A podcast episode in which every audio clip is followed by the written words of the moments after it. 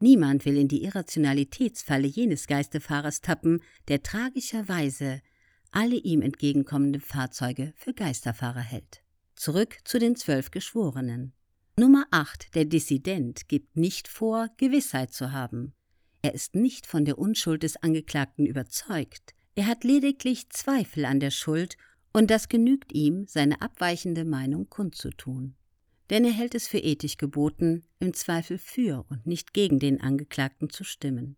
Der Zweifel hat seine Gründe, Beobachtungen von Ungereimtheiten und Grundsätze des Rechts.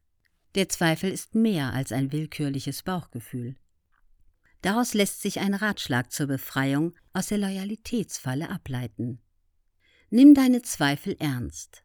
Zweifel ist hinreichend für die Verweigerung zur Zustimmung und die daraus folgende Haltung der Dissidenz. Gewissheit ist nicht nötig.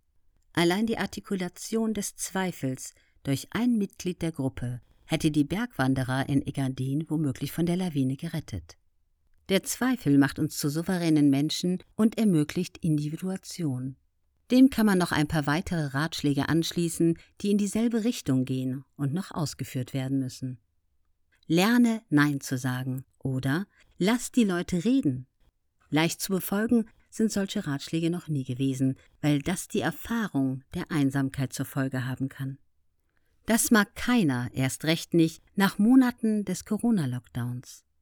Von Graham Greene, dem katholischen Dramatiker und Drehbuchautor, stammt der Auftrag an die Authentizität. Bleibe unberechenbar. Nimm die Gegenposition ein. Werde ein Protestant in einer katholischen Umgebung und sei ein Kommunist in einem kapitalistischen Staat.